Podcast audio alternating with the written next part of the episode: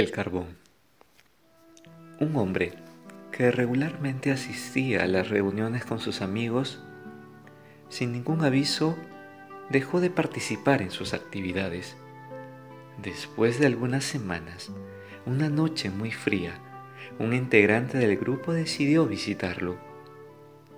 Encontró al hombre en casa, solo, sentado frente a una chimenea donde ardía un fuego brillante y acogedor. Adivinando la razón de la visita, el hombre dio la bienvenida. Se hizo un gran silencio.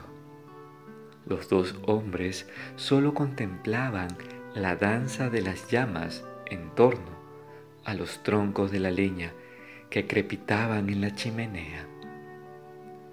Al cabo de algunos minutos, el visitante, sin decir palabra, examinó las brasas que se formaban y seleccionó una de ellas, la más incandescente de todas, retirándola a un lado del brasero con unas tenazas.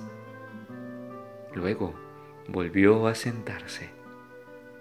El anfitrión prestaba atención y al poco rato la llama de las brasas solitaria disminuyó hasta que solo hubo un brillo momentáneo y el fuego se apagó repentinamente. En poco tiempo, lo que era una muestra de luz y de calor no era más que un negro, frío y muerto pedazo de carbón.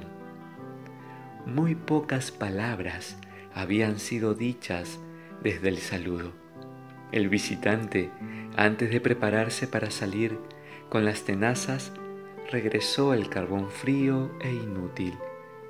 Lo colocó nuevamente en medio del fuego y de inmediato la brasa se volvió a encender, alimentada por la luz, por el calor de los demás carbones que ardían en torno suyo. Y el anfitrión le dijo, amigo, gracias por tu visita y por esta bellísima lección regresaré al grupo. Te pregunto a ti, amigo, ¿por qué se extinguen los grupos? Muy simple, porque cada miembro que se retira le quita el fuego y el calor al resto. A los miembros de un grupo vale recordarles que ellos forman parte de la llama.